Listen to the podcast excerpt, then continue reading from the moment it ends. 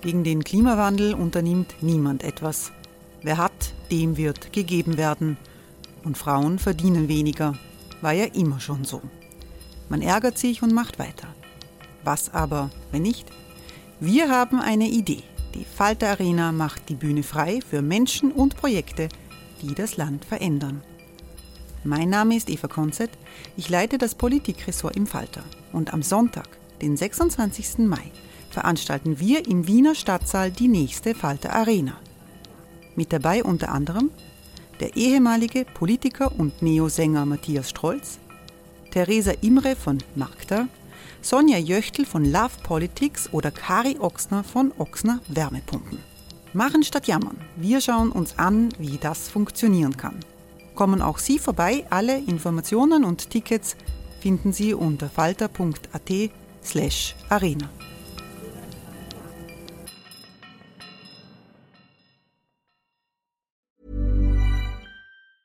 Many of us have those stubborn pounds that seem impossible to lose, no matter how good we eat or how hard we work out. My solution is PlushCare. PlushCare is a leading telehealth provider with doctors who are there for you day and night to partner with you in your weight loss journey. They can prescribe FDA-approved weight loss medications like Wagovi and Zepbound for those who qualify. Plus, they accept most insurance plans. To get started, visit plushcare.com slash weight loss. That's plushcare.com slash weight loss.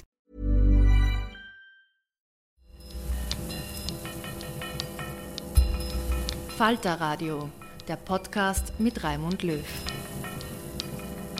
Sehr herzlich willkommen, meine Damen und Herren, zu einem Falter Radio für Samstag, den 5.01.2019. Fake Fact, was darf man glauben? So lautete ein Vortrag von Falter-Chefredakteur Florian Klenk vor Lehrern in Linz. Klenk versucht, die dramatischen Veränderungen in der Medienwelt der letzten Jahrzehnte in den Griff zu bekommen. Beim Anschlag auf das World Trade Center 2001 hat es Facebook noch nicht gegeben. Der Medienkonsum der jungen Leute von heute hat mit der Welt von damals wenig gemein. Aber wie Tatsachen von Gerüchten, Falschmeldungen und reiner Propaganda zu unterscheiden sind, das ist eine Lebensfrage für die Demokratie. So lautet der Ausgangspunkt für Florian Klenk. Das letzte Mal, wo ich frei vor Lehrern reden musste, äh, war 1991 zu meiner Matura. Und äh, ich bin entsprechend aufgeregt. Es waren nicht so viele Lehrer wie heute, es waren ein bisschen weniger, aber es waren ähm, strenge Lehrer. Äh, ich habe Ihnen deshalb heute mitgebracht mein Reifeprüfungszeugnis. Äh, Sie können es nicht enthüllen. Also ich habe mir gedacht, das ist ein exklusives Dokument. Ich beginne sozusagen als Enthüllungsjournalist mit einem Akt, den ich mir ausgehoben habe. Und Sie sehen, äh, Deutsch genügend. Meine Deutschlehrerin hat gesagt, Herr Klenk, bitte mach nichts mit Deutsch, das kannst du nicht. Ja? So war das damals. Ähm, warum zeige ich Ihnen das? Nicht nur, weil ich einen lustigen Witz machen will hier, sondern weil ich, es ist noch früh, ich glaube, es ist Mittwoch, Michael Häupl hat, glaube ich, gesagt, am Dienstag irgendwie. Ich will mit Ihnen ein kleines Experiment machen. Ich hätte gerne, dass Sie mit mir jetzt einschlafen. Und zwar beginnen wir einen Dornröschenschlaf. Ich möchte mit Ihnen im Jahre 1991 in einen tiefen Schlaf fallen und heute wieder aufwachen. Und wir werden jetzt 28 Jahre ist es her, seit ich maturiert habe, 28 Jahre dahin dösen. Und wir werden in diesem Schlaf und diesem Traum, den wir da haben, aufwachen und etwas entdecken, was mir selbst bei dem Verfassen jetzt dieses Referats unglaublich bewusst geworden ist, nämlich, dass ich in, diesen, in diesem Flügelschlag meines Lebens ist nicht lang her, meine Matura. Viele von Ihnen haben wahrscheinlich, so wie Sie ausschauen, 91, sind 91 geboren, manche haben 91 maturiert, nehme ich an. Wer ist, 91, wer ist nach 91 geboren? Doch einige, ne? sehen Sie. Wer hat 91 maturiert? Wer hat in den 60er, 70er Jahren maturiert? Okay, genau. Und jetzt wird es spannend, weil ich habe eine These. Ich glaube, dass die, die in den 60er Jahren maturiert haben, und 28 Jahre in einen Dornröschenschlaf waren und aufgewacht haben, im Grund genommen, im Grund genommen eine, und jetzt komme ich zu meinem Thema Medien und Demokratie und Fake News und Skandale, im Grund genommen eine sehr ähnliche Mediendemokratie erlebt haben. Wir hatten in den 60er Jahren schon Fernsehen, wir hatten in den 60er Jahren selbstverständlich Radio, wir hatten in den 60er Jahren selbstverständlich eine, eine, eine Gesellschaft, einen Journalismus, der einseitig kommuniziert hat. Jemand, der 1991 maturiert hat und heute aufwacht und die Augen aufmacht, erlebt eine derartig radikal andere Welt, dass wir sie uns einmal kurz in Erinnerung rufen müssen, um zu verstehen, was unsere Kinder, wo sind eigentlich die Kinder, wollen die nicht zuhören? Die können kommen, es geht auch um sie. Also wenn ihr wollt, da hinten, oder sind die schon gegangen, können sich gerne hersetzen. Also die sind Essen, das verstehe ich. Ähm, und meine These ist, das, was sozusagen unsere Kinder erleben, oder nicht nur unsere Kinder, die in den 90er Jahren Geborenen, Sebastian Kurz, 1986, Entschuldigung, 1986, Mark Zuckerberg, 1984 geboren. Also die Leute, die in den 80er Jahren geboren sind und sagen wir in den 2000er Jahren maturiert haben oder in den späten 90er Jahren, diese Welt ist radikal anders. Und jetzt komme ich sozusagen zu meinem Punkt. Schlafen wir 1991 ein. Wie hat die Welt ausgeschaut? Ich habe ein, bisschen, hab ein bisschen recherchiert. Die SPÖ hatte 42 Prozent. Gar nicht schlecht ne? für, für sie. Ne? Franz Franitzky hat regiert. Die Grünen hatten so wie heute um die 4 Prozent. Sie waren gerade im Parlament. Johannes Voggenhuber war der Parteichef. Die FPÖ unter Jörg Haider hatte 16 Prozent. Sie war sozusagen on the fly. Es war die Zeit äh, nach dem Fall des Eisernen Vorhangs. Es gab noch die Sowjetunion. Österreich war noch nicht bei der Europäischen Union. Österreich hatte Grenzen nach Osten und nach Westen. Der sogenannte Ostblock hat sich gerade sozusagen abgeschüttelt von den Fesseln des Kommunismus. In Rumänien war 91 gerade die blutige, doch recht blutige Revolution vorbei. Es gab noch die UdSSR. Kurz davor war der Putsch gegen Gorbatschow. Also wenn Sie auf die Welt schauen, auf die politische Welt, hatten wir eine völlig andere Gesellschaft. Das haben wir schon vergessen. Wir waren von Grenzen umgeben. Es gab in der Schule, glaube ich, Noten, in der Volksschule. Vierer in Deutsch für mich. Und wie hat der Unterricht ausgeschaut in Sachen Medien? Wir hatten ein Computerkammerl. Da drin gab es einen Computer, der war ungefähr so groß wie, wie eine Hundehütte und da haben wir Programmieren gelernt, Basic. Wir haben gelernt, eine Ampel zu programmieren, die grün, gelb und rot. Vielleicht erinnern sich manche diese unglaublich spannende EDV-Unterricht. Das war sozusagen eine Ampel. Ähm, und ich hatte einen Commodore, ich habe noch nachgeschaut, ob ich Ihnen keinen Unsinn erzähle, ich hatte einen Commodore 64, C64, auf dem habe ich meine Fachbereichsarbeit geschrieben über Heldenplatz, das Stück von Thomas Bernhard, das jetzt 30 äh, Jahre äh, her ist. Und bei diesem Heldenplatz, bei der Uraufführung, damals habe ich das nicht gewusst, saß oben am Balkon ein, ein ganz, ein, ein, Sie können sich das auf YouTube anschauen, da saß jemand, der hat runtergebrüllt. Buh, buh, buh, das war der Heinz-Christian Strache. Schauen Sie sich an auf YouTube, ist sehr lustig. Ja? Der Sebastian Kurz war fünf Jahre alt, der ist gerade in die Volksschule gekommen, also der hat gerade ihre Klasse betreten. Mark Zuckerberg war sieben Jahre alt acht Jahre alt. In dieser Welt, und wir haben es fast vergessen, in der Welt gab es kein Internet. Eigentlich unglaublich. Meine Mutter war Ärztin und hatte sich, weil sie schnell erreichbar sein musste, ein Autotelefon beschafft. D-Netz, glaube ich, hieß das. Das war so groß wie halt so ein Drucker, ja, so ein Kopiergerät. Das hat man mit so, einem, mit so einer Pudel herumgeführt. Ja. Und ein Faxgerät hatten wir nicht und in, meine Schwester hat in ihrer Studentenwohnung noch ein sogenanntes, und meine Oma auch ein sogenanntes Vierteltelefon. Man hat da drauf gedrückt und Sie erinnern sich, und dieses Vierteltelefon, wenn man ein paar Mal drauf gedrückt hat, ist der Nachbar rausgeflogen wenn man in einem Sozialbau gewohnt hat, dann hat man den Nachbarn fluchen gehört und hat sich eingewählt und hat telefoniert. Also, warum erzähle ich Ihnen das alles so ausführlich und warum will ich Sie sozusagen, bevor wir da jetzt einschlafen, äh, von dieser Welt noch einmal in Erinnerung rufen? Weil Sie in Sachen Medien, in Sachen Digitalisierung, in Sachen Vernetzung so völlig radikal anders funktioniert hat als die Welt, in der wir heute leben. Und dieses Jahr 91, mein Matura-Jahr, äh, wollte ich unbedingt, äh, ich wollte eigentlich Strafverteidiger werden und dann habe ich Just begonnen zu studieren, bin auf die Uni gegangen und von, von EDV habe ich keine Ahnung gehabt und Handy habe ich natürlich auch keins gehabt, sondern nur ein Vierteltelefon und ich bin zum Kurier gegangen als Praktikant und habe begonnen, Journalist zu werden. Ich habe Schülerzeitungen habe ich auch gemacht. Da sind wir zensiert worden vom Direktor, weil wir geschrieben haben, dass wie sich zwei Kolleginnen und Kollegen von uns geschmust haben am Herrenklo, dass das Mädel die Schule verlassen wurde und nicht der Bursch und das fanden wir gendermäßig nicht so leibend.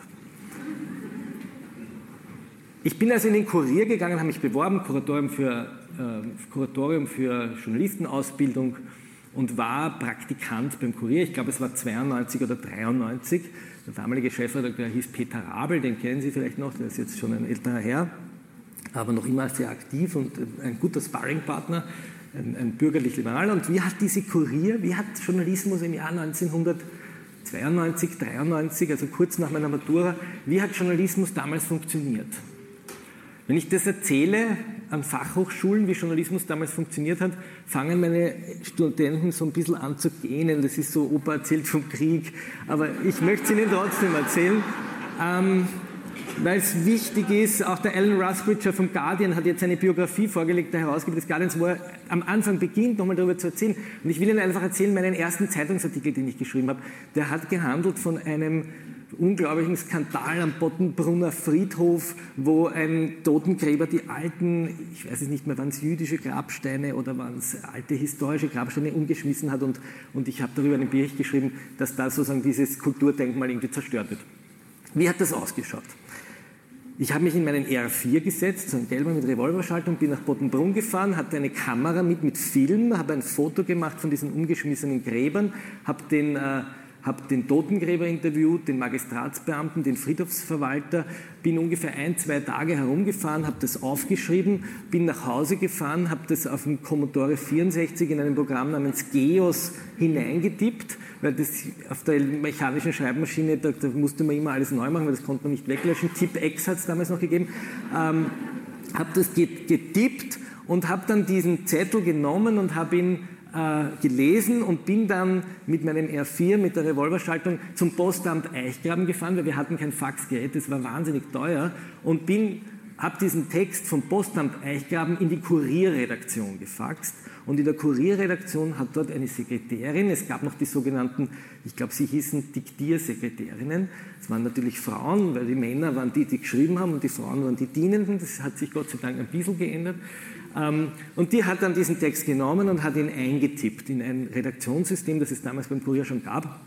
Und dann ist der Text wieder ausgedruckt worden. Und dann hat man diesen Text dem äh, Redakteur gegeben. Der Redakteur hat ihn dann gekürzt und redigiert und umgeschrieben. Und der Redakteur hat ihm den Ressortleiter gegeben und der Ressortleiter hat ihn gelesen und redigiert und umgeschrieben. Und der Ressortleiter hat ihn dem Chefredakteur gegeben und der hat ihn redigiert und der hat ihn umgelesen. Und dann irgendwann ist er gedruckt worden in Inzersdorf in dieser großen Mediaprint-Druckerei.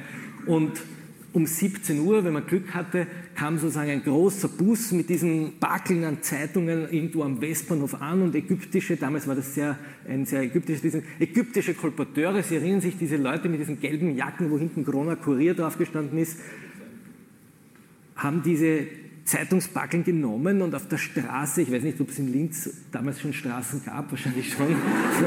Also bei uns hat es schon Straßen gegeben. Ähm, in, in, in Eichgraben hat es schon Straßen gegeben, nein, in Eichgraben nicht, in Wien, äh, haben diese Zeitungen verkauft und den und den Leuten hinter die Windschutzscheibe gesteckt und hat 10 Schilling dafür bezahlt. Und mein Vater hat diese Zeitung dann in Wien gekauft und ist mit dem Auto rausgefahren, weil die Züge waren noch nicht so gut wie heute, ist mit dem Auto rausgefahren und dann am Abend um 19 Uhr habe ich die Seite aufgeschlagen und habe diesen Artikel gelesen. Warum erzähle ich das so ausführlich? Weil in der Zeit, wo ich Ihnen das erzähle, wahrscheinlich da hinten jemand, der furchtbar gelangweilt ist von dem, was ich in der Oper erzählt aus dem Krieg erzählt, twittert, Klenk hält einen unglaublich langweiligen Vortrag und möglicherweise 10.000 Leute das schon gelesen haben.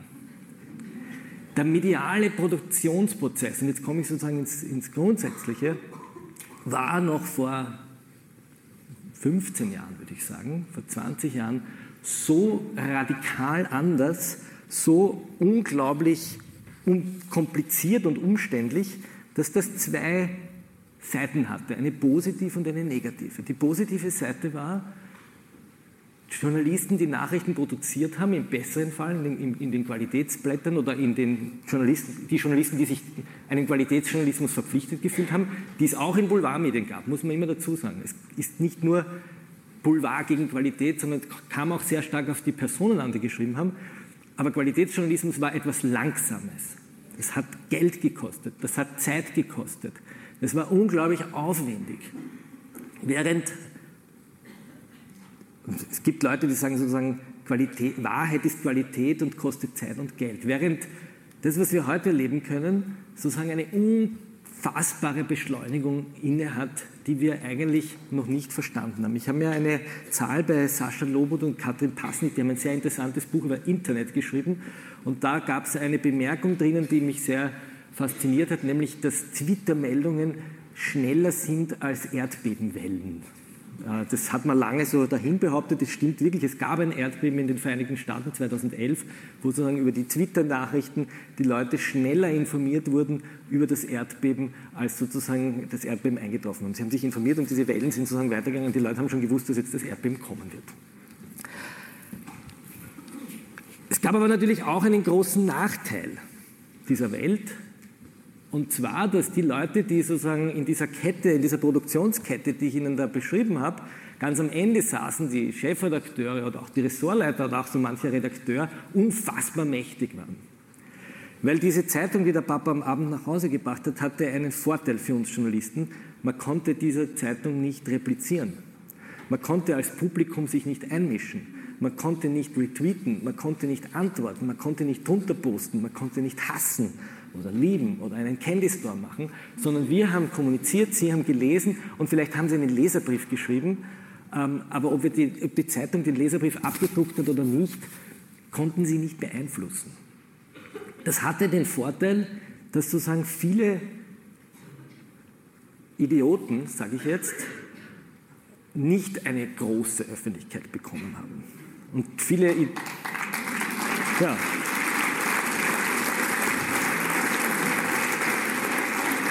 Aber es hatte natürlich auch den Nachteil, dass viele Idioten große Zeitungen hatten und einen Einfluss ausüben konnten, der gewaltig war und es konnte ihnen auch niemand widersprechen. Mir hat, ähm, als ich begonnen habe äh, mit meinem Beruf, habe ich einmal den Innenminister Kaspar Einem getroffen, den ehemaligen Innenminister Kaspar Einem. Viele werden ihn kennen. Und der hat mir was damals Unglaubliches erzählt, was ich überhaupt nicht fassen habe können. Er hat gesagt, weil der hat damals einen Krieg mit der Kronenzeitung gehabt. Das hat jetzt nichts mit den Idioten zu tun. Ähm, der hatte einen Krieg mit der Kronenzeitung, weil die Kronenzeitung hat ihn für einen Linksterroristen gehalten und hat ihn also niedergeschrieben und, und, und der Kaspar Einem hat erzählt, immer wenn er irgendwo war und er hat irgendeinen Polizeiposten eröffnet oder er hat irgendein Bandel durchgeschnitten oder ich glaube später war er auch Verkehrsminister, wenn er irgendeinen Tunnel eröffnet hat, haben die Krone-Fotografen gesagt, Herr Minister, bitte gehen Sie aus dem Bild, sonst kann der Bericht nicht erscheinen. Das war für mich sozusagen konzentriert die, die, die, der Missbrauch. Und wenn Sie so wollen, eine Filterfunktion, und wir haben dann später, reden wir dann über die Gatekeeper des Journalismus und die Filterfunktion der Medien, aber das war sozusagen diese kleine Episode, die, die er mir da erzählt hat, die hat mich, die habe ich mir bis heute gemerkt, weil ich mir gedacht habe, was für eine unendliche Macht eigentlich Zeitungsherausgeber hatten. Wenn der den Minister nicht vorkommen lassen wollte, ist er nicht vorgekommen. Und zwar dort, wo er gern vorgekommen wäre, nämlich im Eröffnen von regionaler Infrastruktur, wo es wichtig wäre, dass die Leute sehen, okay, da wird was gemacht und der tut was für euch und die Politik ist für euch da. Aber das hat man einfach zensiert, weil sich der alte Greise Hans Dichand eingebildet hat, der Kaspar Einem ist ein Linksterrorist.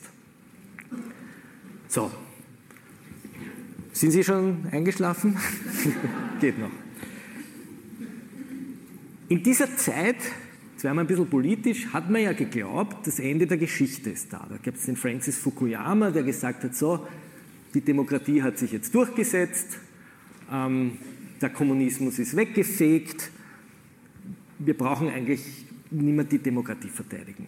Das ist jetzt gegeben. Das, das, die Vernunft hat sich durchgesetzt. Und die Vernunft ist ja sozusagen auf der Vernunft baut ja alles auf, was wir sozusagen nach dem Zweiten Weltkrieg uns erdacht haben, weil nur eine Demokratie und ein offener Rechtsstaat und eine liberale Demokratie äh, führt dazu, dass sich die Menschen informieren können, dass sie sich bilden können, dass sie was lesen können.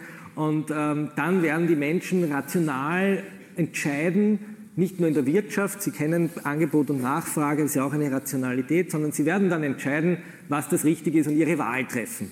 Und wenn es eine Wohnungsnot gibt, dann werden die Linken sagen, wir müssen mehr Wohnungen bauen, der Staat, und die Rechten werden sagen, wir müssen mehr Hedgefonds zulassen, die Wohnungen bauen, und die Grünen werden sagen, wir müssen, weiß ich nicht, mehr zusammenrücken und ökologischer leben und was weiß ich.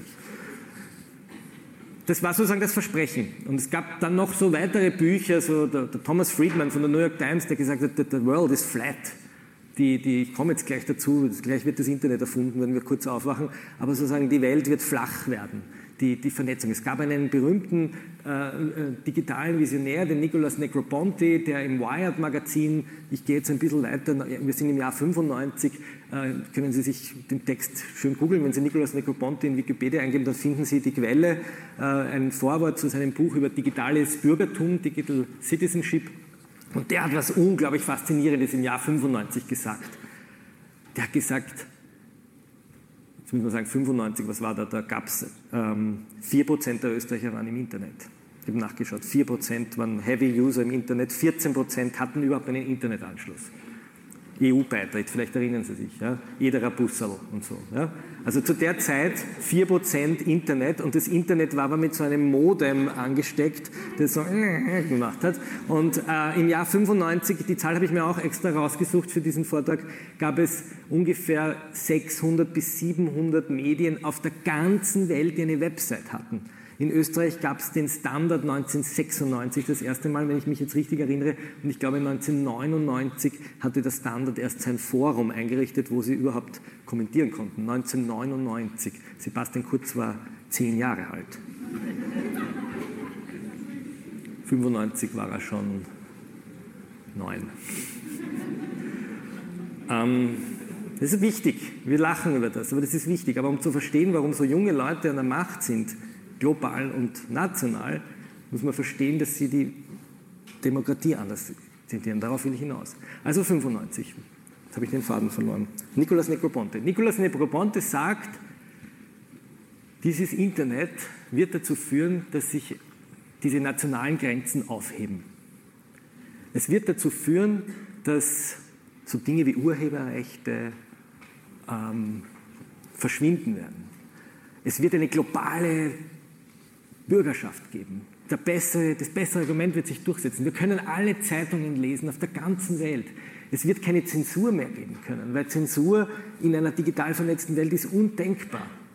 Er hat sogar gesagt, er würde sich so wünschen von den Computerriesen, dass sie Computer bauen mit Kameras und Mikrofonen, weil dann könnten die Leute miteinander so sich sehen und reden übers Internet. Und der hat gesagt, vielleicht, er ist sich ziemlich sicher, dass das kommen wird, wird es irgendwann eine Uhr geben, ähm, auf der man so Nachrichten empfangen kann und mit der man telefonieren kann, möglicherweise. 95.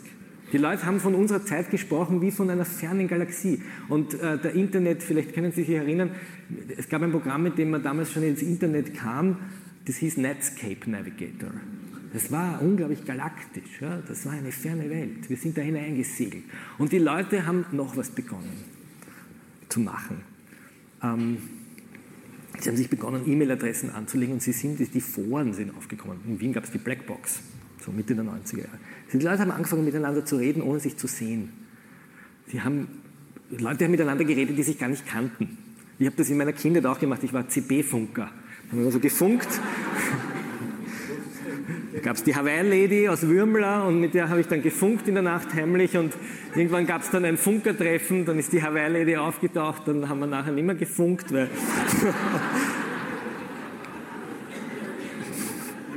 man hat sich dann auf einmal wieder gesehen. Und so ähnlich müssen Sie sich halt Twitter vorstellen. Twitter ist so ein CB-Funk für, für uns alle. Und jetzt gehe ich wieder ein bisschen weiter. Wir sind jetzt so im Jahre 96, 97. Ich äh, bin jetzt mit dem Studium fertig, 1996 Abuse studiert, habe schon so ein Handy gehabt, das hat aber noch nicht viel können. SMS von Fotografie war noch keine Rede. Fotos hat man immer noch entwickelt in der Dunkelkammer. Auch mein erstes Foto vom Bottenbrunner Friedhof habe ich entwickelt, mit so belichtet und im Wasserbad und dann ins Kuvert gesteckt. Also Fotos auch noch immer nicht digital. Gefilmt hat man äh, mit so großen Videokameras, die, so wie der Herr da hinten, wo ist er? So, solche Dinge, die Sie haben, die hat jeder herumgetragen. Ähm, und es war eine Hoffnung da. So ähnlich wie das Ende der Geschichte hat man gesagt, jetzt kommt was ganz Besonderes. Die ersten haben schon angefangen, das so herumzureden, haben gesagt, das Ende dieses Gatekeepertums. Die Journalisten sind eigentlich Gatekeeper, also sie sind eigentlich Wächter und diese Filterfunktion, die diese Journalisten haben, das muss aufhören. Das neue Wort ist geprägt worden, der Bürgerjournalismus. Das ist so Vielleicht so ähnlich, wie wenn Sie sagen Bürgerlehrer. Und da lachen Sie. Ne? Also stellen Sie sich das einmal vor, alle Bürger sind jetzt Lehrer und gehen jetzt unterrichten. Ne? Der Bürgerjournalismus. Also wir brauchen eigentlich diese Journalisten, komische Leute, die filtern doch nur Sachen, die wir uns sagen wollen und das ist eine unheimliche Macht. Und zum Teil war das ja völlig berechtigt. Und jetzt, 1999, kommt dieses Online-Forum und der Standard sagt schon, es ist wichtig mit dem User. Das erste Mal taucht das Wort des Users auf. Also wir sind nicht mehr Bürger, wir sind User. Und jetzt sind wir im Jahr 98, 99, da wird was erfunden, das heißt Google. Gar nicht so lange her eigentlich, 98, 20, 30, 20 Jahre. Ich glaube 98. Korrigieren Sie mich, Sie können es nachchecken. Aber ich glaube, so Ende der 90er ist Google erfunden worden. Und dann passiert 9-11. Und was mir so eingefahren ist äh, kürzlich war, dass wir 9-11 alle noch am Fernseher gesehen haben. Weil es gab nämlich noch kein YouTube. Es hat noch fünf Jahre gedauert, bis YouTube erfunden wurde. Es gab kein YouTube, es gab natürlich auch kein Facebook. Weil Facebook, der Mark Zuckerberg, der war erst 17. Der Kurz, Sie können es nachrechnen. Das waren Kinder. Der Mark Zuckerberg war 17, 9-11. Und jetzt müssen Sie sich vorstellen, im Jahr 2004, 2003, 2004 hat er seine erste Plattform gegründet, die hieß Face Match. Das war ein Bewertungsportal für äh, Studentinnen, unglaublich sexistisch. Da konnte man irgendwie sagen, wer ist die Schönste am Campus und es musste dann wieder runtergenommen werden. Und dann hat er Facebook erfunden, so 2004, 2005. Also 13 Jahre. Ist überhaupt nichts. 13 Jahre. Die Apple-Aktie hatte so in den 90er Jahren einen Wert von 1,8 Dollar. Ich habe nachgeschaut. 1,8 Dollar. Hätten Sie ähm, damals 7000 Euro angelegt, 100.000 Schilling, hätten Sie heute 1,4 Millionen. Nur um einmal diesen Akt, hat sie bei 230, glaube ich, 220 irgendwo. Also die hat sich ver200-facht, diese Aktie. Was ist mit Facebook passiert? Der Mark Zuckerberg, der 2005 Facebook gegründet hat, ist heute 71 Milliarden Dollar schwer. Der Mark Zuckerberg hat im Jahr 2010 einen Werbeumsatz gemacht von 1,8 Milliarden Dollar. Stellen Sie sich die Zahl mal vor. 1,8 Milliarden Dollar im Jahr 2010. Da war der Mark Zuckerberg 26. Im Jahr 2018 also 1,8 Milliarden Dollar. Im Jahr 2018 hat Facebook einen Werbeumsatz von 40 Milliarden Dollar. Google, Alphabet, hat einen Werbeumsatz von 70 Milliarden Dollar. Sie können sich diese Kurven googeln, das geht ganz leicht, das gibt so ein Statistikportal. Die Kurve geht so. 70 Milliarden, nur um einen Vergleich zu machen, der gesamte Werbeumsatz aller deutschen Medien, und Deutschland ist eine Wirtschaftsnation, ist eine Wirtschaftsmacht, hat unglaublich viele Medien, hat unglaublich viele Zeitungen, unglaublich viele Fernseh- und Radiostationen und Bücher. Der gesamte Umsatz der Werbung in Deutschland ist so hoch wie der Umsatz von Facebook. 40 Milliarden Dollar. Ungefähr zweieinhalb Milliarden User, in Österreich ungefähr auch zwei bis drei Millionen. Um vielleicht noch eine Zahl zu machen, gehen, gehe nochmal an den Anfangsphasen unseres Einschlafens 1991, hat äh, meine Großmutter die Kronenzeitung gelesen. Nur wegen der Kochrezepte. Die Kronenzeitung hat damals ungefähr eine Million Abonnenten gehabt und ungefähr drei bis vier Millionen Leser. Sie war gemessen an der Bevölkerungsdichte die stärkste Zeitung der Welt. Ich glaube in Luxemburg, aber Luxemburg ist glaube ich nur so groß wie St. Pölten. Ähm, hat stärkere Zeitungen gehabt. Also die Kronenzeitung war damals und es ist sie immer noch, eine Million. Heute hat die Kronenzeitung ungefähr 750.000. So grob geschätzt, 757.000 Exemplare. Also sie hat relativ viel verloren, dafür ist heute rausgegangen. Land der Hämmer zukunftsreich, liest der Krone Österreich. Ne? Das die Hymne. Also 700.000, das klingt wahnsinnig viel, oder? 700.000, stellen Sie sich das einmal vor. Das sind das sind äh, 14 Ernst-Happel-Stadien voll, die jeden Tag Kronenzeitung lesen. Der Heinz-Christian Stache hat auch 780.000 Abonnenten auf Facebook. Der Sebastian Kurz hat auch ungefähr 780. Ich glaube, er hat ein bisschen mehr als der Stache. auch 780.000 Abonnenten auf Facebook.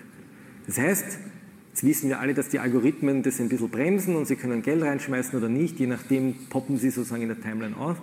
Aber Sie müssen sich einmal vorstellen, es hat ja auch damals nicht jeder die Kronenzeitung dauernd gelesen und jeden Artikel, sondern man liest ungefähr nur 10% der Texte, die in einer Zeitung drin sind. Also auch da ist nicht alles immer gelesen worden. Aber Sie müssen sich vorstellen, dass heute ein Politiker oder eine Politikerin die gleichen die Masse an Leuten erreichen kann wie damals die auflagenstärkste, mächtigste Tageszeitung des Landes. Pamela Reilly-Wagner hat 50.000 Abonnenten, weniger als ich. Und ich behaupte, der Grund, warum die Rechten und die Demagogen so viele Follower haben und generieren und die Linken nicht, ist, weil die Linken das Internet nicht verstanden haben. Weil sie immer noch in dieser Traumwelt der 90er Jahre leben und glauben, das bessere Argument setzt sich durch. Das ist aber nicht so. Und warum ist das nicht so? Weil all diese Zukunftstheoretiker in den 90er Jahren eine Sache, zwei Dinge nicht behirnt haben die Monopolbildung und die menschliche Natur. Die Monopole, braucht sie nicht aufzählen, Apple, Google, Facebook, Amazon, ganz anderes Thema, Microsoft, wenn Sie so wollen, tun Sie es auch noch dazu. Und der Mensch in seiner Funktion als ungezähmtes Säugetier, das sich kämmt. Der Mensch ist, wie er ist. Sie, sind alle, sie fahren alle mit dem Auto und wenn einer von ihnen zu langsam dahin schleicht und sie haben es eilig, ich weiß, was sie sagen, aber ich höre es nicht, weil sie die Fensterscheiben oben haben. Soziale Medien sind so ähnlich wie wenn sie im Auto fluchen, nur sind die Scheiben unten und die ganze Welt schaut auf sie und es wird für alle Ewigkeit abgespeichert und jeder kann es nachschauen. Das ist der sogenannte Hass im Netz. Das steckt in uns, jeder hasst. Wir sind alle ein bisschen hassend und ärgern uns und fluchen und sagen, Trottel, und da hinten sitzt einer und sagt, jetzt redet er noch immer so lange. Aber das ist sozusagen die menschliche Natur. Und wenn sich jetzt Monopolgiganten und diese menschliche Natur miteinander vereinen, und das, was die Susanna Suboff ähm, beschreibt in ihrem Buch, das Überwachungskapitalismus, sehr lesenswert, wenn sie das zusammenfügen, dann passiert da was. Nämlich, diese großen Monopolisten kapitalisieren unsere Emotionen unseren Hass, unsere Liebe, unsere Zuneigung, unsere Freude. Facebook ist sozusagen ein Emotionsmedium. Wir teilen auf Facebook Dinge, die uns emotional berühren.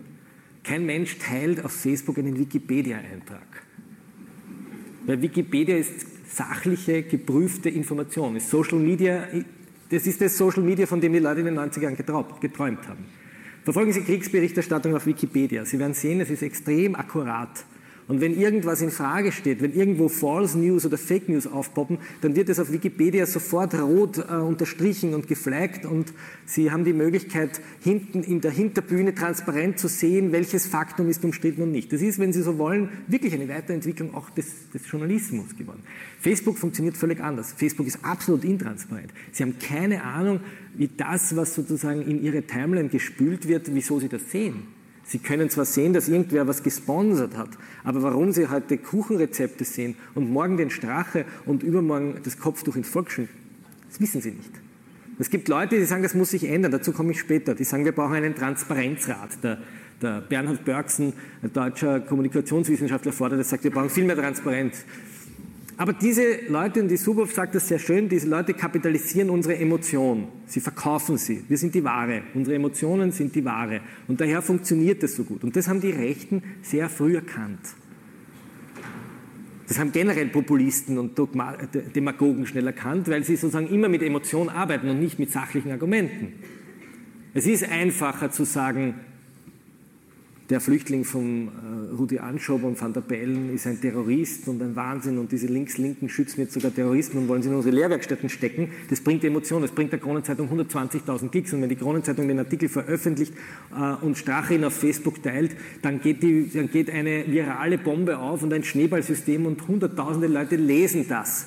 Und wenn Sie diese Nachricht am nächsten Tag korrigieren und die Wahrheit schreiben, nämlich der ist überhaupt kein Terrorist, der Gutenes hat Quatsch geredet, und zwar ich behaupte jetzt sozusagen aus politischer Absicht, dann können Sie das zwar richtigstellen, aber diese Nachricht wird sich nicht in der Weise verbreiten. Und wenn sie sich verbreitet, wird sie sich in einer anderen Echokammer verbreiten, als in der Echokammer, in der sie stehen geblieben ist. Und die Kronenzeitung hat interessanterweise den tatsächlich Fake News Artikel stehen gelassen, lange Zeit. Wir haben dann auf Twitter sozusagen dagegen protestiert, dann ist er verschwunden. Aber das ist stehen geblieben, der hat sich weiter verbreitet. Also die Lüge geht sozusagen weiter, während die Wahrheit in einer gated Community ist. Vielleicht ist es auch noch ganz interessant zu sagen, dass in diesen 90er Jahren, und das ist vielleicht jetzt die, ich bin ja hier vor Gewerkschaftern, die ökonomische Entwicklung des unteren Drittels der Gesellschaft um ein Drittel nach unten gegangen ist. Das brauche ich Ihnen nicht erzählen. Während sozusagen eine gewisse Mitte stabil geblieben ist. Das ist vielleicht auch nicht ganz uninteressant zu wissen, dass sozusagen Leute, die insgesamt sozusagen sich die prekäre Situation der Menschen radikal verändert hat. So, wir stehen jetzt so in diesen 2000er Jahren und jetzt gibt es so die ersten Hoffnungen. Ähm, Im Iran gab es eine Twitter-Revolution, Sie erinnern sich vielleicht. Auf einmal können sich die Dissidenten und die, die widersprechen, miteinander verbinden. Das war das Erste, wir nennen es das Konnektiv im Internet. Es ist nicht das Kollektiv, es ist auch keine NGO, es ist auch keine klassische Gewerkschaftsbewegung, wo oben ein Gewerkschaftspräsident sitzt und zum Volk spricht, sondern ein Konnektiv sind Leute mit ähnlichen Interessen, Erfahrungen, die ihre Erfahrungen auf einmal unter einem Hashtag verbreiten können und dadurch eine Macht kriegen. Die, die, Kommunikationswissenschaftler sprechen schon von der fünften Gewalt. MeToo ist ein klassischer Fall eines Konnektivs. Und die ersten Konnektive entstehen. Der arabische Frühling, eine Verheißung. Ja, endlich können die Bürger über ihre sozialen Medien mit sich miteinander vernetzen und diese Diktatoren äh, von der Macht putschen. Das waren Hoffnungen, die es gibt und manchmal haben sich diese Hoffnungen ja durchaus erfüllt. Es gibt Länder, in denen sozusagen I'm Sandra, and I'm just the professional your small business was looking for. But you didn't hire me because you didn't use LinkedIn jobs. LinkedIn has professionals you can't find anywhere else, including those who aren't actively looking for a new job but might be open to the perfect role, like me. In a given month, over 70% of LinkedIn users don't visit other leading job sites. So if you're not looking on LinkedIn, you'll miss out on great candidates like Sandra. Start hiring professionals like a professional. Post your free job on linkedin.com/achieve today. Konnektive äh, etwas zum Besseren verwandelt haben, weil sie Leuten die Möglichkeit gegeben haben, ähm, sich, sich zu vernetzen. Es gibt aber auch Hasskonnektive. Pegida ist ein klassisches Hasskonnektiv, wo sich Leute aufschaukeln und begonnen, beginnen, ähm, Dinge zu erzählen und nur mehr Dinge zu erzählen und sich eindundeln. Früher hat man in der Psychiatrie von der sogenannten Monoperzeptose gesprochen. Das heißt, sie kriegen in ihrer Timeline immer nur mehr eine Nachricht mit und, und immer nur ein Thema. Und ich möchte Ihnen da die Geschichte, vielleicht haben manche diese Geschichte am Rande mitverfolgt, erzählen, die für mich ganz eindringlich gezeigt hat, wie heute politische Kommunikation funktioniert und wie Fake News funktionieren und wie, wie das war eine Geschichte mit Boris. Boris lebt hier in der Nähe in Oberösterreich und äh, ich bin mit ihm mittlerweile in regelmäßigen Kontakt. Und Boris wollte mich verbrennen. Boris hat geschrieben vor tausenden Leuten in meine Richtung, kann den wer anzünden, bitte. Ein klassischer Hassposter. Was ist passiert? Ich saß in einem türkischen Lokal, habe dort eine Linsensuppe gegessen und habe irgendwie so über den Fernsehbildschirm Erdogan gesehen. Es war so am Höhepunkt der Istanbuler Proteste, auch wieder Konnektive, die versucht haben, Erdogan ähm, zu, zu ähm, die macht sogar, Entschuldigung, ich muss noch ein Glas Wasser machen, weil mir pickt sonst der Mund zu. Ja. Ich sitze da und schaue mir Erdogan an und sehe, wie da lauter türkische Männer sitzen und irgendwie dem Erdogan zujubeln und ich denke mir verflucht, warum können wir eigentlich nicht sowas haben wie die BBC, nämlich österreichische Nachrichten mit türkischen Untertiteln. Weil viele der Männer, die da arbeiten in Otterkring, die können einfach nicht ausreichend Deutsch, um österreichische Nachrichten zu verstehen. Aber es wäre so wichtig, dass sie ordentlichen Journalismus kriegen und nicht diese Propaganda von, von Herrn Erdogan. Und dann setze ich mich auf Twitter und schreibe einen Tweet und schreibe, es wäre doch gut, wenn auch der ORF in den Nachrichten optional, also nicht, nicht so, dass es jeder sieht, optional türkische Untertitel hätte und twitter das. Und es dauert ungefähr, ich weiß nicht, nicht einmal eine Stunde, bis der Herr Gudenus schreibt, also klingt dieser Volkhofer, jetzt will er auch noch den ORF erdoganisieren. Er macht etwas, was die Kommunikationswissenschaft die sogenannte Kontextverletzung nennt. Das heißt, er nimmt meinen Tweet und framet ihn neu, nämlich mein Bemühen, äh, türkischen äh, Lokalbesuchern, die nicht Deutsch können, gescheite Nachrichten vermitteln zu können, framet er um in eine Zwangsislamisierung des ORF. So. Und haut das seiner Bubble sozusagen zum Fraß und sagt, schaut, so blöd ist der klingt, der ist ein links-linke Bolschewiken-Chefredakteur. Vielleicht liest es dann auch noch der Chanet und schreibt es auch wirklich auf Papier. Macht er hin und wieder, aber...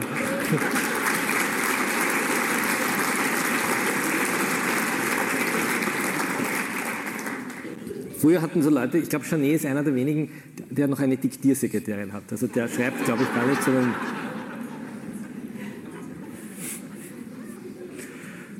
Das ist wirklich so. So, und jetzt spucken alle auf mich da in dieser, in dieser Timeline von Gutenus und ich sitze am Abend und denke mir, wow, und ich kriege schon so Mails und irgendwie so, bist du narrisch, was ist denn jetzt passiert? Und also immer wieder. Und dann schreibt eben dieser eine, ähm, ja, kann man den Klenk anzünden, bitte? Und das Erstaunliche war, das war nicht anonymer Hass im Netz, sondern es war jemand, der, ähm, der mit vollem Namen das geschrieben hat. Boris. Nachname sage ich nicht.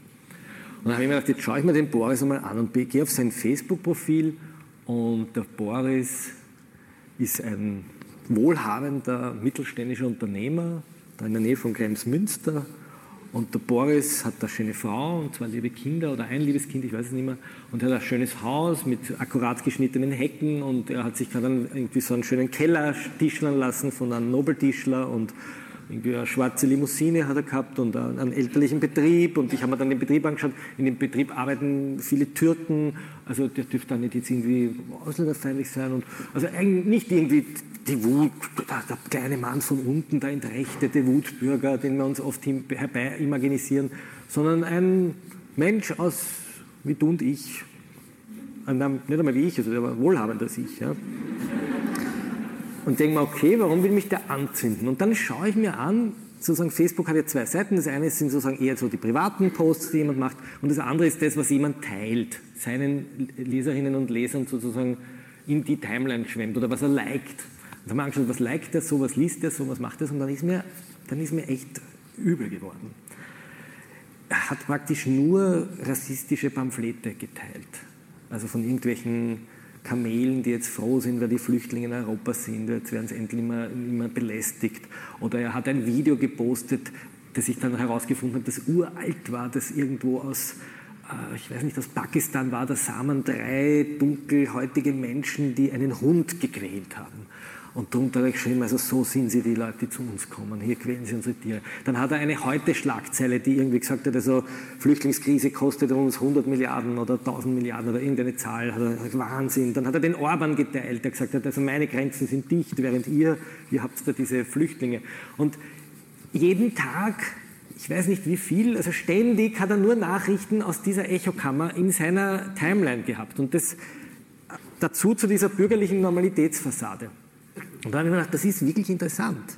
Der ist total einge... Es gibt Bücher über die RAF, über die Frage, wie Leute wie Bader Meinhof, die, also wie, wie, wie, Ulrike Meinhof, die ja eigentlich aus einem gutbürgerlichen, wie, wie so radikalisieren sich Menschen? Es gibt viele Bücher über Terrorismus, auch islamischen Terrorismus, wo man sich immer die Frage stellt, wie radikalisiert sich jemand? Warum sind es zum Beispiel oft Geschwisterpaare, die sich radikalisieren? Und man ist draufgekommen, weil sie sich total verengen, weil sie keinen Kontakt mehr zu anderen Leuten haben, weil sie immer, immer, immer mehr sich eintrichtern. Ähm, früher nannte man das Monoperzeptose. Ich habe mir sagen lassen, das ist also kein, kein Fachterminus, aber mir gefällt das Wort gut. Also man nimmt nur mehr monomäßig irgendwas wahr. So, und dann habe ich gedacht, jetzt rufe ich den an oder schreibe ihm ein Mail und sage, so, Herr Boris, wenn Sie schon so das Maul aufreißen, ähm, dann möchte ich Sie jetzt treffen. Jetzt gehen wir einen Schweinsbraten essen, ich komme jetzt zu Ihnen, ich möchte wissen, warum Sie mich anzünden wollen. Ich würde gerne mal mit Ihnen, ich würde gerne Ihre Welt kennenlernen. Und er hat gesagt, okay, komm.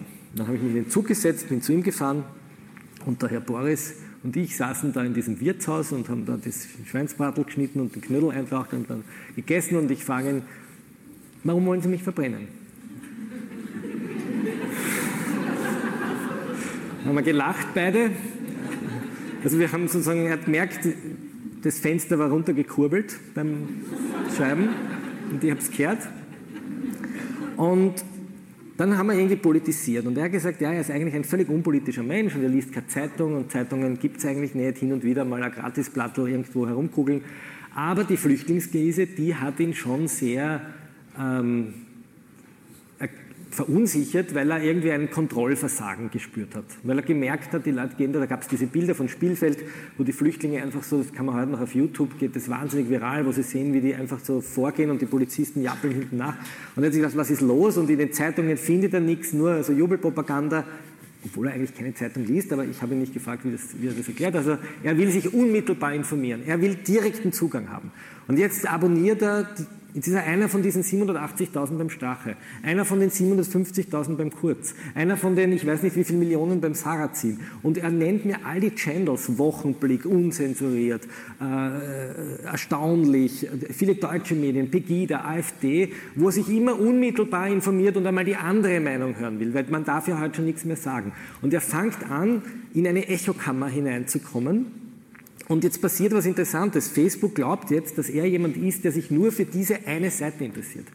Facebook sagt nicht, hoppla, da haben wir jemanden, der will sich unmittelbar informieren, ist interessant, dem geben wir jetzt aufbereitet, editierte, redaktionell aufgestaltete Informationen, wie wir Zeitungsleute das noch gemacht haben, wo wir gesagt haben, was ist relevant, was haben wir überprüft, was ist wahr oder was ist, die Amerikaner sagen, was ist the best obtainable version of the truth. Also was haben wir sozusagen ähm, ja, das hat der Carl Bernstein gesagt, der Watergate-Aufdecker mal bei dem Vortrag. Das finde ich sehr schön. Die Wahrheit kennen wir nicht. Was weiß ich, die Wahrheit einer schlafenden Katze oder die Wahrheit von mir ist völlig anders. Die schlafende Katze, die denkt sich, ist. Aber was ist sozusagen the best obtainable version of the truth? Und er dachte, und jetzt, jetzt gebe ich immer mal das, den, sozusagen das Prinzip der wohlwollenden Interpretation, er dachte vielleicht, ich will mich wirklich unabhängig informieren. Aber was macht Facebook? Warum hat Facebook solche Milliarden verdient? Warum erzähle ich Ihnen diese Milliardenkonzerne? Facebook sagt, wir glauben, der springt gut an auf rechte Propaganda. Das klickt er gerne und daher geben wir ihm noch mehr rechte Propaganda. Und das ist etwas völlig anderes, als klassischer Journalismus kann, weil wir sagen nicht, wir geben dir in der Zeitung nur, was du gerne liest, sondern wir wollen dich überraschen. Wir wollen, dass du, der Bergson hat es so schön gesagt, wir wollen, dass du, auch wenn du das Feuilleton oder den Sportteil nicht liest, es zumindest einmal in der Hand gehabt hast und in die Tonne gehaut hast, aber dann hast du es einmal körperlich gespürt, dass es sowas gibt und vielleicht liest es das nächste Mal. So. Und auf einmal reden wir darüber und ich sage ihm, Sie wissen doch eh, Sie haben sich da in einer Filterblase eingezimmert. Und in dieser, in dieser Filterkammer haben Sie Ihren eigenen Filter verloren. Und das war ein, für uns beide, es ist ein bisschen, es ist jetzt schon zwei Jahre her, also heute sind diese Erkenntnisse schon breiter durchgedrungen, aber es war damals eine, eine radikal neue Erkenntnis. Und dieser Boris erklärt sozusagen, glaube ich, sehr gut, warum rechte Bewegungen so wahnsinnig erfolgreich sind. Weil was passiert da drinnen? Der Sascha Lobo hat es sehr schön gesagt, wenn früher jemand äh, behauptet hat, der Mond ist aus Käse, dann haben die vier um ihn gesagt, Alter, du bist der Trottel, der Mond ist nicht aus Käse. Vielleicht war im Nachbardorf auch noch einer, der gesagt hat, wer weiß, ob der Mond aus Käse ist, aber sie alle kennen Wallace und Gromit, die fliegen dann rauf und der äh, Mond ist aus Käse, die probieren es aus, also die machen immerhin einen Fact-Check, ob der Mond wirklich aus Käse ist. Aber wahrscheinlich wäre der nach Hause gegangen und gesagt, naja, ich glaub's, aber aber er wäre nie auf die Idee gekommen, dass er vielleicht eine Seite macht, wo drin steht, der Mond ist aus Käse und er verbindet sich jetzt mit allen Leuten in der ganzen Welt, die glauben, der Mond ist aus Käse. Oder nach dem Tod warten 70 Jungfrauen. Oder der Klimawandel existiert nicht. Oder denken Sie sich was aus, Chemtrails, Aluhüte, Reptiloide, 9-11 als Weltverschwörung. So, und auf einmal wird die Verschwörung, wir erleben sozusagen, es gibt einen, einen berühmten Politologen, den äh, Michael Butter, der sagt, wir leben sozusagen im Zeitalter der Verschwörungstheorien. Es gab immer Verschwörungstheorien, aber sie sind viel sichtbarer. Der Holocaust war im Grunde genommen fußte auf einer Verschwörungstheorie des Weltjudentums, das sozusagen äh, die, die, die Herrenrasse, der, also Verschwörungstheorien, die mörderisch sind, hat es immer gegeben und auch stabile Gesellschaften sind Verschwörungstheorien erleben. Und der, der Butter schreibt, dass das, was Trump macht oder der Wahlsieg Trump nur erklärbar ist, einerseits mit Twitter, aber auch mit den Verschwörungstheorien. Weil er schon früher angefangen hat, 2010, da war noch überhaupt kein Wahlkampf, zu sagen, Barack Obama ist ein Moslem und ist in Wirklichkeit gar nicht in Amerika geboren und, und Hillary Clinton will also, dass die Wall Street Amerika übernimmt. Und wenn Sie heute schauen, wir haben gerade ein Theaterstück aufgeführt, äh, Sie haben es erwähnt, wenn Sie sich Orban reden, hören Sie sich, es ist noch zwei Tage am Livestream des Burgtheaters zu hören, ähm, YouTube Burgtheater Channel, wenn Sie sich die Reden anhören, Sie können sich auch am 31. in einem Burgtheater anschauen, wir spielen es noch einmal, aber wenn Sie sich die Reden von Orban anhören oder von Kaczynski, die Strache ja ganz bewusst als, als positiv empfindet, dann hören Sie dort unglaubliche Verschwörungstheorien. Soros und die Muslimen, die Islamisten unterwandern Ungarn und Großungarn. So, und diese Verschwörungstheorien auf einmal können, auf einmal bilden sich Konnektive von verschworenen Menschen. Und wir entdecken auf etwas, wir haben darüber gesprochen in den 90er Jahren, dass wir irgendwie der Meinung waren, die Menschen handeln rational, das bessere Argument setzt sich durch, wir, wir handeln aufgrund von Fakten. Nein, ganz viele Leute handeln nicht aufgrund von Fakten. Sie handeln, weil sie Dinge lesen, auf einmal auf ihren Schirmen, die sie für genauso wahr halten wie früher die Zeitungen. Ich habe das im Internet gelesen, sagt, sagen selbst Familienmitglieder von mir. Ich habe das im Internet gelesen. Die gescheitersten Leute teilen Dinge im Internet, von denen sie überhaupt nicht wissen, ob sie überprüft sind oder nicht, ob es eine journalistische Quelle ist oder nicht. Das kann zum Teil lustig sein. Sie kennen vielleicht den Fall der kleinen Martha. Den, den erzählt der Herr Perks nicht mehr. Die kleine Martha Pert, Perty, Perty, wann ich, dass ich es richtig ausspreche, wie die kleine Martha heißt. Die Martha heißt, ja, ist ja wurscht, wie sie heißt. Martha, Martha Payne, Martha Payne. Die kleine Martha Payne war neun Jahre, also ist möglicherweise eine Schülerin von Ihnen. Da haben wir gedacht, der Fall passt gut rein, weil es um Schule geht. Also Martha Payne will so wie ihr Papa Journalistin werden und der Papa gibt ihr eine Kamera und sagt, ähm, liebe Martha, fotografiere einfach das, was du äh, oder schreibe über das, was dich am meisten bewegt und was dich äh, berührt. Und die Martha fängt an, ihr Schulessen zu fotografieren jeden Tag und macht so Liste und schreibt hin, heute hat es gegeben Erbse und so viele Haare waren in der Suppe und es war grauslich und es war zerkocht. Und irgendwann einmal kommt sozusagen ein ganz ein dramatisches Foto. Sie können sich hergoogeln, dann äh, steht dann drinnen, also diese Krokette, also irgendwie eine Krokette und eine Erbse und sie schreibt und ich bin ein neunjähriges Mädchen und ich brauche Kraft und Energie, aber von dem Fraß wäre ich irgendwie nicht satt, das ist furchtbar. Fraß hat sie nicht gesagt, sie hat das eigentlich sehr korrekt beschrieben. Und der Papa retweetet dieses Foto von der Martha Payne und ein paar tausend Leute auf einmal lesen das, was diese Schülerin da schreibt. Und ein paar, paar tausend Leute sehen diesen Teller, diesen Schulteller, diesen völlig irrelevant eigentlich, könnte man sagen. Schulessen, das ist das Normalste auf der Welt. Und der Jamie Oliver sieht der Starkoch. Und der Jamie Oliver sagt irgendwie, well, ähm, ich habe es mir rausgesucht, ich, ich muss Ihnen das vorlesen, weil es so lustig ist. Der Jamie Oliver schreibt, der Jamie Oliver schreibt, warten Sie mal, weil es so schön ist. Da, Jamie Oliver schreibt, a shocking but inspirational blog. Keep going, big love from Jamie. 10 Millionen Klicks. 10 Millionen Klicks nachher. 10 Millionen Leute sehen die Krokette der kleinen Martha Payne. Der Bernhard Börksen beschreibt diesen Fall auch in seinem Buch und er ist deshalb so spannend, weil nämlich dann die Schulleitung gesagt hat, Martha, du hörst auf zu bloggen. Super, ne? So löst man die Probleme in der Schulkantine und das Schulessen. Also Schulessen in Großbritannien ist schlecht. Wie lösen wir das Problem? Wir schreiben nicht mehr, dass es schlecht ist. Ne? So, damit ist es sozusagen eine nationalpolitische Agenda geworden und der, Schul-, der Bildungsminister hat dann irgendwann gesagt, so, ihr könnt das Kind nicht zensieren. Aber bevor das der Bildungsminister, weil er nicht gewusst hat, dieses Ursache-Wirkungsprinzip, dieses völlige neue Verhältnis zwischen äh, dem Publikum und denen, die schreiben und dass die, die schreiben, immer Journalisten sind und nicht mehr diesen Produktionsprozess haben, den ich Ihnen, äh, den ich Ihnen da beschrieben habe mit meinem R4 und dem Faxgate, sondern die kleine Neunjährige kann schreiben und der Papa retweetet und der Jamie Oliver macht es groß und dann reagiert die Schulbehörde. Also das hat die Schulverhaltung überhaupt nicht behirnt, wie schnell das geht. Daher hat die New York Times über den Fall berichtet. Und dann waren es, waren es ich weiß nicht, 40 Millionen Leute, die das gelesen haben. Und dann kam sozusagen der sogenannte Candy Storm. Man nennt es die Rage Donations. Also man hat begonnen, ähm, die Leute haben begonnen, der kleinen Martha Geld zu spenden, damit sie das weitermachen kann. Und die Martha hat dann mit dem Geld eine Schulküche in Malawi eingerichtet ähm, und hat ein Buch darüber geschrieben. Können Sie nachlesen. Aber der Fall ist sozusagen so symptomatisch, weil er die positive Seite sieht, dieses Medienwandels. Sie haben sozusagen den Boris, der sich einkesseln kann. Sie haben die kleine Martha, die sich befreien kann. Es hat was Utopisches und es hat was unglaublich Beängstigendes. Und die Frage ist, wie schafft man es sozusagen, diese, diesen utopischen Moment in die Zukunft zu nehmen und wie schafft man es, ähm, die Leute dazu zu bringen, nicht jeden Scheiß zu teilen, den sie im Internet sehen. Das Video mit den prügelnden Hunden, Das kann relevant sein. Kann sein, wenn wir heute eine Reportage machen über das Tierschutzheim und die Leute spenden dem Tierschutzheim Geld und wir sehen ein Video, wo die Hunde geprügelt werden, dann ist das für die Leserschaft in Österreich eine wichtige, eine wichtige Information, weil es einen Missstand offenbart. Aber wenn Sie prügelnde Hunde aus dem Jahr, ich weiß nicht, 2005 filmen und die hineinstreamen in eine, die Soziologen sagen, eine diskursive Verknüpfung mit der Flüchtlingsdebatte, was mit Flüchtlingen überhaupt nichts zu tun hat, dann ist das in Wirklichkeit nur eine, eine Emotionalisierung und eine, eine ich sage es jetzt nochmal, eine, eine, Diskursverletzung der Bergson sagt, der, Fall, der, der Kollaps der Kontexte. Es werden Dinge miteinander vermischt, die miteinander überhaupt nichts zu tun haben. So wie Filzmeier sehr schön sagt, irgendwann wird das Parkplatzproblem in der Wiener Innenstadt auf Burgerträgerinnen projiziert werden. Weil wenn es weniger Burgerträgerinnen gibt, haben wir mehr Parkplätze.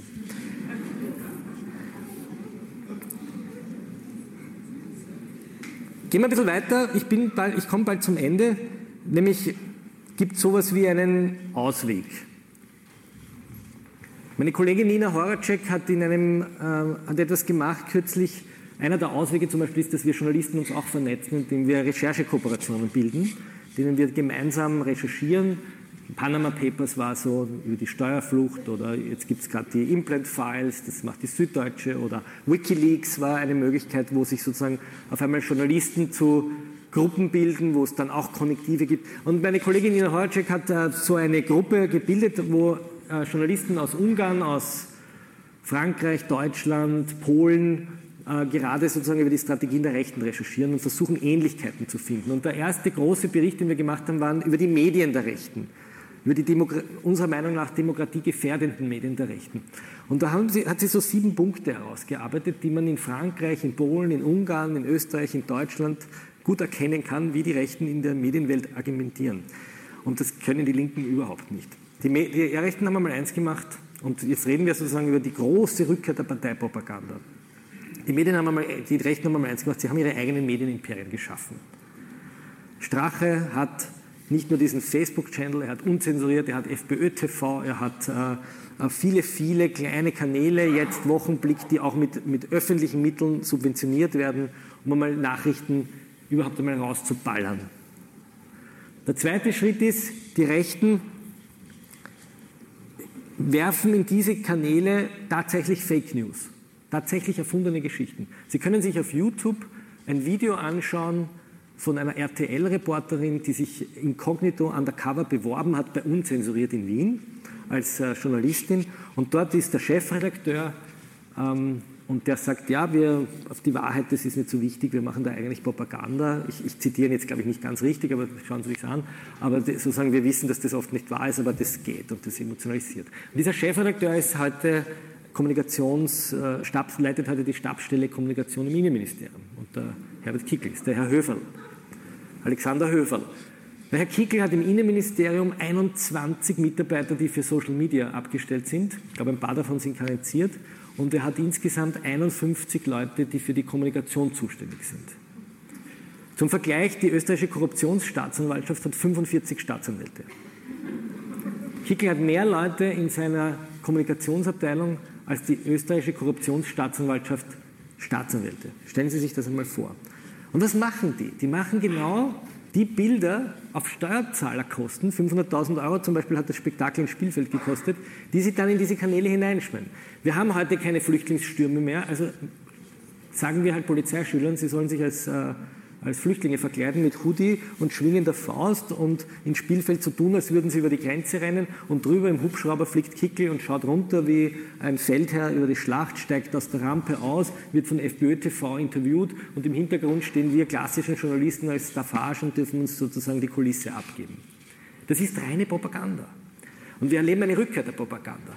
Das wäre 1991 in dieser Form nicht möglich gewesen. Es wäre mit der Kronenzeitung vielleicht möglich gewesen, Haider ist groß geworden in der Krone oder im News, Haider, Sie erinnern sich mit nacktem Oberkörper. Also diese Emotionalisierung hat es natürlich immer gegeben. Aber diese völlig ungefilterte Emotionalisierung, die jedem aufs Handy gespielt wird und viele Leute sind nicht politisch äh, gebildet, viele Leute sind auch politisch nicht so interessiert, die sehen das, denken sich, wow, Wahnsinn, das sind die, die, die, die Fäuste schwingenden Flüchtlinge und der Kickel, der schützt uns davor. Das ist das Bild für das wir auch noch mit Steuergeld bezahlen. Das war der zweite Schritt, den sie herausgefunden hat. Der dritte war die Diffamierung der Kritiker, nämlich die Kunst, den Rechten und vor allem dem Donald Trump ist es gelungen, die Organisationen, nämlich uns Journalisten, die News produzieren, als die Fake News Agenten zu diffamieren, während die, die wirklich Fake News produzieren, sich auf einmal die wahren Wahrheitsprediger darstellen. Der vierte Schritt, den Horacek geschrieben hat, war sozusagen die, das, die Nutzung von Facebook als Verstärker, das Unterdruckbringen der Pressefreiheit, ich sage nur Kickelerlass, Zuckerjournalismus, wobei der Druck bei uns anders als in Ungarn oder anders als in der Türkei, anders als in Polen nicht noch, ich glaube nicht und ich glaube auch nicht, nicht noch, noch nicht, so weit sind wir nicht, nicht führt, dass man irgendwen einsperrt oder, oder sanktioniert, sondern indem man die, die brav sind, belohnt. Das ist auch, man kann es sozusagen, das ist halt so ein bisschen die, die, die Rechten entdecken halt so ein bisschen die gewaltfreie Erziehung. Ne? Also loben dich und dann machst du das, was ich will. Da bin ich mehr für. Ähm, und dann zu guter Letzt die Verwandlung eines öffentlich-rechtlichen Rundfunks, also des Rundfunks, den Sie mit Ihren Gebühren zahlen, nicht mit den Steuern, sondern mit Gebühren, die zweckgebunden sind, die Verwandlung dieses gebührenrechtlichen Rundfunks in einen Staatsfunk, der mit Steuern finanziert wird. Das, was Orban macht, wir hatten kürzlich in der Redaktion einen Kollegen aus Ungarn, ist, dass einfach öffentlich-rechtliche Sendeanstalten als Staatssender umgewandelt werden und dort nicht mehr Journalismus gemacht werden, sondern so wie halt, halt ein Facebook-Feed von Herrn Strache ist oder von Herrn Kickel, so schaut halt dann irgendwann einmal in Zukunft der öffentlich-rechtliche aus. Ich glaube nicht, dass sie das schaffen werden, aber man soll zumindest wissen, dass es eine Strategie ist, die viele rechte Parteien machen. Und zu guter Letzt ganz am Schluss ist sozusagen auch noch die ökonomische, das ökonomische Ruinieren von kritischen Medien. Wir haben das in Ungarn mit Hilfe eines Investors, eines Österreichischen erlebt, wo kritische Zeitungen einfach aufgekauft werden und ökonomischer Druck ausgeübt wird, damit man nicht mehr das publizieren kann oder nicht mehr dorthin schauen kann. Ähm, es geht ja nicht darum, dass irgendwas nicht geschrieben wird, sondern dass etwas einmal gar nicht recherchiert wird. Gibt es einen Ausweg aus diesem, aus diesem Dilemma? Und jetzt komme ich zum Schluss. Ähm, es gab immer Phasen in der Geschichte der Menschheit, in denen die Gesellschaft extrem nervös war. Sie können zurückgehen, ich zitiere nochmal Katrin Bassings Buch über das Internet. Sie zitiert Mönche aus dem beginnenden 16. Jahrhundert, die also diese Hetze durch den Buchdruck beklagen, dass jetzt dauernd gedruckt und gelesen wird. Ja, die 1500 schreibt das irgendein Mönch. Sie können äh, Schilderungen von Ökonomen sehen, die im 19. Jahrhundert sich wahnsinnig darüber beklagen, dass der, die Telegrafenübermittlung von Börsenkursen dazu führt, dass man nicht mehr in Ruhe Geschäfte machen kann, sondern dauernd muss man schauen, wie die Börsenkurse sind.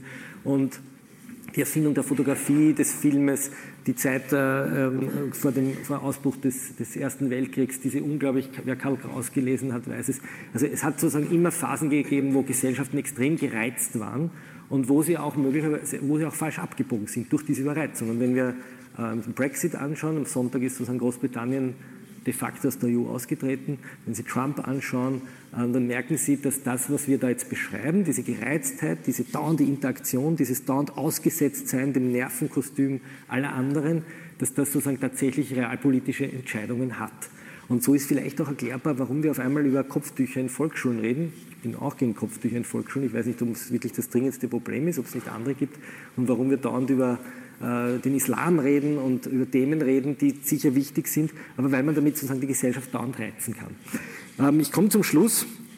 Es sagt dieser berühmte Bernhard Pörksen, dessen Vorträge Sie sich auch auf der Falter-Homepage anschauen können, als einer, es gibt auch andere, die sagen, wir brauchen die redaktionelle Gesellschaft und das sei die Aufgabe der Schulen. Äh, das sei ihre Aufgabe, nämlich den Kindern, und ich glaube, es ist nicht nur die Aufgabe Schule, es ist auch die Aufgabe von uns Alter, eine redaktionelle Gesellschaft zu werden. Das heißt, da wir alle jetzt Journalisten sind, und zwar nicht Journalisten im Sinn, dass wir Journalismus machen, aber wir verteilen Nachrichten, wir gewichten, was wir teilen. Wir überlegen uns, welche Nachrichten wir anderen zumuten. Äh, weil wir das alles dauernd tun, sollen wir die Grundregeln lernen, die eigentlich auch an Journalistenschulen damals in diesen 90er Jahren, als ich im Kuratorium für Verkehrssicherheit das erste Mal in der Redaktion betreten habe, gelernt haben. Und diese Regeln ähm, sind, Herr Pörksen sagt, erstens die Wahrheitsorientierung. Best obtainable version of the truth of Bernstein zu sagen. Ist das, was ich da verbreite, wahr? Habe ich mich überzeugt? Was ist die Quelle? Woher kommt das Zeug? wenn ich irgendeine Statistik sehe, ein Foto sehe, ein Video sehe, woher kommt das eigentlich? Gibt es eine Quelle? Gibt es irgendjemanden, der das sagt? Ich habe kürzlich vor einer Schule einen Vortrag gehalten vor Schülern, die zu mir gekommen sind, die haben maturiert, die gesagt haben, sagen Sie mal, wie finde ich eigentlich heraus, wir machen da ein Referat über 9-11, wie können wir eigentlich herausfinden, ob, ähm, die, ob das nicht doch eine jüdische Weltverschwörung war? Ich habe gesagt, ja, aber habt ihr das nicht gelernt? Also Quellenrecherche, wo geht man in eine Bibliothek und sucht sich Bücher und schaut sich Dokus an und schaut, haben die nicht gelernt. Warum haben sie es nicht gelernt? Weil die Lehrer nicht gecheckt haben, was in den letzten 15 Jahren möglicherweise auf den Medien, in der Medienwelt passiert ist und wie wir uns unterhalten. Und darum war mir so wichtig, dass die Kids auch da sind, weil die völlig anders kommunizieren als sie. Völlig anders. Haben mit, dem, mit der Kommunikation, die wir haben, überhaupt nichts zu tun. Erster Punkt. Zweiter Punkt, die Skepsis alles für möglich halten, aber nichts glauben, was man nicht selbst recherchiert hat. Seien Sie skeptisch, machen Sie sich auf. Dritter Punkt, den, den, den Perksen sagt, ähm, er nennt es die Verständigungs- und Diskursorientierung, das ist ein, ein gesperrtes Wort. Man nennt es das Prinzip der wohlwollenden Interpretation. Wenn wir schon in einem globalen Rahmen miteinander diskutieren, wenn der Islamist aus Islamabad mit den Mormonen aus dem Bible Belt und mit dem, ich weiß nicht, äh, Priester aus irgendeiner äh, katholischen Gemeinde auf einer Plattform miteinander diskutieren, dann billigen wir uns zu, dass es der andere einmal grundsätzlich gut meint. Bis das Beweis des Gegenteils ist. Das heißt, dem anderen nicht einmal das Böse unterstellen, äh, aber trotzdem ihm sozusagen zuzuhören. Ähm, was sagt er noch? Er sagt, Kritik und Kontrolle, haben wir schon gesagt, die Transparenz ist wichtig und das ist der wichtigste Punkt. Warum schreibt jemand etwas?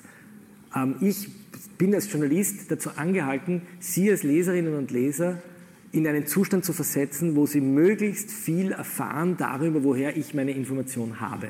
Wer sagt was? Warum sagt das? Aus welcher ökonomischen Motivation sagt das? Warum lesen Sie heute ein Interview? Warum kriegen Sie am Montag in der Früh immer die neuesten Regierungsmeldungen in den Boulevardmedien oder am Wochenende?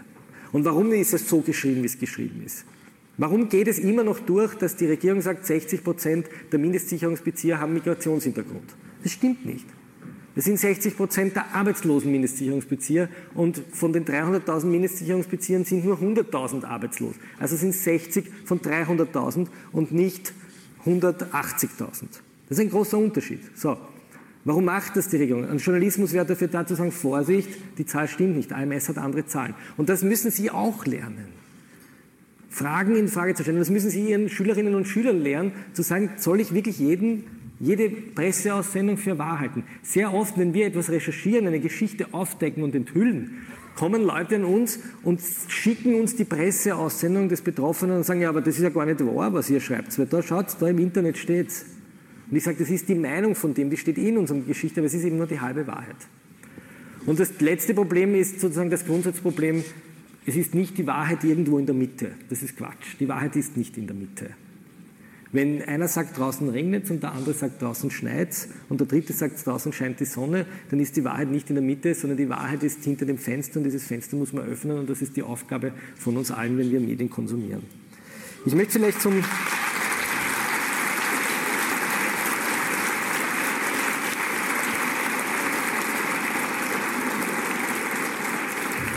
Jetzt ist mein, mein Stündchen bald um. Ähm, ich habe mir gedacht, ich mache Ihnen am Schluss noch ähm, was Besinnliches. Ich habe diesen Boris, von dem ich erzählt habe, den Boris habe ich getroffen. Also einmal getroffen und dann bin ich immer wieder mit ihm in Kommunikation gewesen und habe ihm, ich glaube, die Geschichte war irgendwann im, weiß ich nicht mehr, Sommer oder weiß nicht, jedenfalls habe ich ihn ein paar Monate später gefragt, also Boris, was wurde jetzt? Äh, was wurde jetzt eigentlich aus Ihnen? Jetzt haben wir diese Geschichte gemacht. Diese Geschichte ist von 200.000 Leuten gelesen worden, relativ viel für einen Falter, hat sich unglaublich viral verbreitet, weil sie offensichtlich ganz viele Leute angesprochen hat, weil es offensichtlich vielen Leuten ähnlich geht. Und ich habe gefragt, so nach unserem Gespräch, wie geht es Ihnen, lieber Boris? Und er hat mir geschrieben, ich zitiere ihn jetzt, was er selbst geschrieben hat.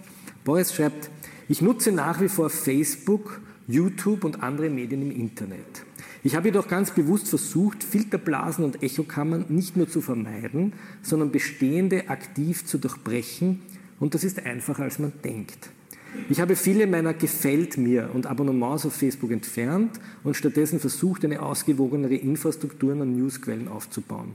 Es ist erstaunlich, wie sich das eigene Weltbild verändert, wenn man nicht nur Strache, Unzensuriert, AT und Wochenblick abonniert hat, sondern Personen aus anderen Richtungen mit in seine Informationsquellen aufnimmt. Man muss sagen, er war sozusagen eher ein, er war ein, glaube ich, eher Rechter ja, oder eher Hofer als Van der Bellen, wenn wir es jetzt so schlagwortartig machen. Aber immerhin, er sagt, ich habe Leute wie Christian Kern, Armin Wolf, Sebastian Kurz und nicht zuletzt Sie, Herr Klenk, zu meinen Abos hinzugefügt. Schlagartig verändert sich das Spektrum an Nachrichten, welche man von Facebook aufgetischt bekommt. Und glauben Sie mir, man, entspannt, man startet entspannter und mit einem positiveren Gefühl in den Tag, wenn das Erste, was man beim morgendlichen Kaffee liest, nicht nur von vergewaltigenden Migranten handelt, sondern zum Beispiel von der Solidarität und Hilfe gegenüber Leuten, die bestens integriert sind und nun unverständlicherweise doch abgeschoben werden sollen. Ich kann daher nur jedem empfehlen, das Gleiche zu tun. Wer nur in eine Richtung abonniert und liked, der bildet sich keine Meinung. Er übernimmt die Meinung anderer. Das finde ich ganz spannend, was er da schreibt. Ich würde mich freuen, wenn dieses Statement genauso viele Leute erreicht wie der ursprüngliche Artikel über mein Hassposting. Hätte ich damals gewusst, was ich heute über die Filtermechaniken der sozialen Medien weiß, wäre es nie so weit gekommen. In diesem Sinne wünsche ich allen Mitmenschen frohe Weihnachten und einen positiven Start ins neue Jahr. Ich danke Ihnen für die Aufmerksamkeit. Sie können wieder aufwachen. Das war Falter Chefredakteur Florian Klenk bei einer Veranstaltung der sozialistischen Lehrer Ende des letzten Jahres in Linz. Ich verabschiede mich von allen, die uns auf UKW zugehört haben, im Freirad Tirol und auf Radio Agora in Kärnten. Die Analysen und Enthüllungen von Florian Klenk gibt es jede Woche im Falter. Das erste Heft des Jahres erscheint nächste Woche. Wenn Sie keine Ausgabe verpassen wollen, dann ist der beste Weg ein Abonnement des Falter. Sie können ein Abo auch im Internet bestellen über www.falter.at/abo. Anna Goldenberg betreut die Technik. Ich verabschiede mich bis zur nächsten Folge.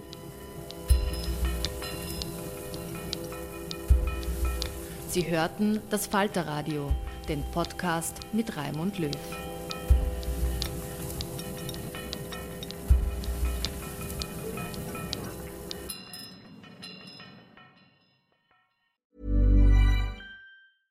Ever catch yourself eating the same flavorless dinner three days in a row? Dreaming of something better? Well, HelloFresh is your guilt-free dream come true, baby. It's me, Kiki Palmer. Let's wake up those taste buds with hot, juicy pecan-crusted chicken or garlic butter shrimp scampi. Mm. Hello Fresh. Stop dreaming of all the delicious possibilities and dig in at HelloFresh.com. Let's get this dinner party started.